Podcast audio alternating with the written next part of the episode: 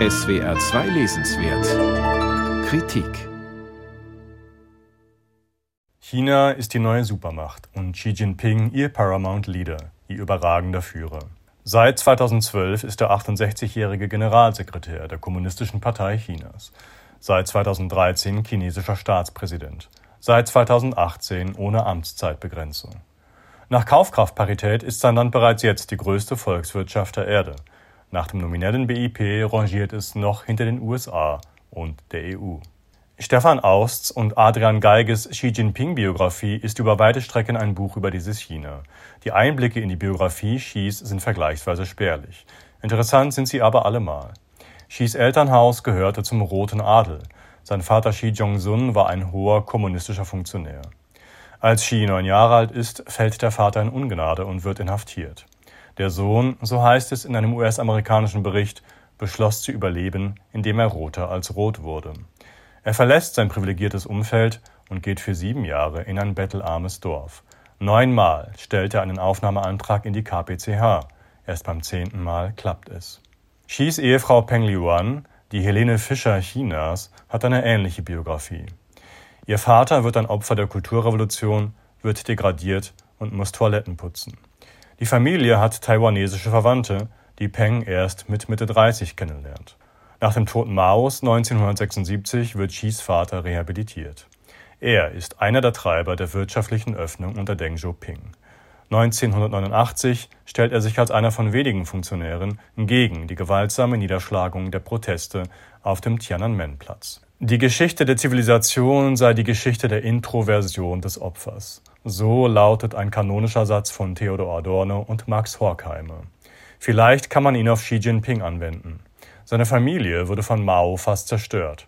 Aber der Sohn wurde nicht zum Dissidenten, sondern passte sich umso mehr an. Er schützte sich, so scheint es, vor dem System, indem er es an innerer Härte übertraf. Vielleicht erklärt auch dies die gewaltsamen Maßnahmen, mit denen er etwa Uiguren und Kasachen unterdrückt. Was ich erlitten habe für das große Ganze, das werdet ihr ja wohl auch ertragen können. Und wenn nicht, dann zerbrecht ihr eben daran. Xis großes Ganzes ist China. Und zwar nicht nur das kommunistische, sondern auch das China einer 4000-jährigen Tradition. Noch im Jahr 1820, betonen Aust und Geiges, erwirtschaftete China ein Drittel des Bruttoinlandsprodukts der Welt. Und den bekannten Regimekritiker Ai Weiwei zitieren sie so: Xi Jinping glaubt an das System. Außerdem haben wir in China keine reinen Kommunisten, es gelten noch immer viele Prinzipien der konfuzianischen und feudalistischen Gesellschaft. Xi fühlt die Macht der chinesischen Kultur und ihr Ziel zu überleben. Zitat Ende. Ähnlich wie das Russland Putins beschwört Xis China eine Kontinuität über die Epochen hinweg, zu der auch die Kaiserzeit und Konfuzius gehören. Wer dagegen rebelliert, hat verloren. Aber selbst die Gefolterten und Entrechteten spielen ihre Rolle, eben durch ihr Opfer.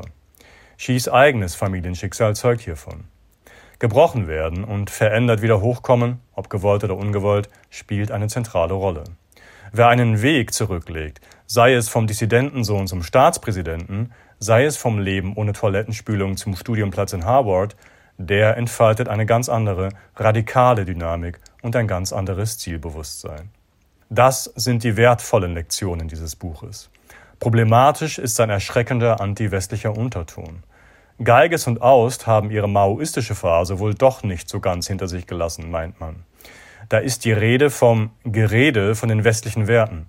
Die deutsche Klimapolitik wird, wenn auch sachlich nicht ganz unbegründet lächerlich gemacht, und die USA, heißt es verkürzend, hätten im Irak 500.000 Menschen getötet.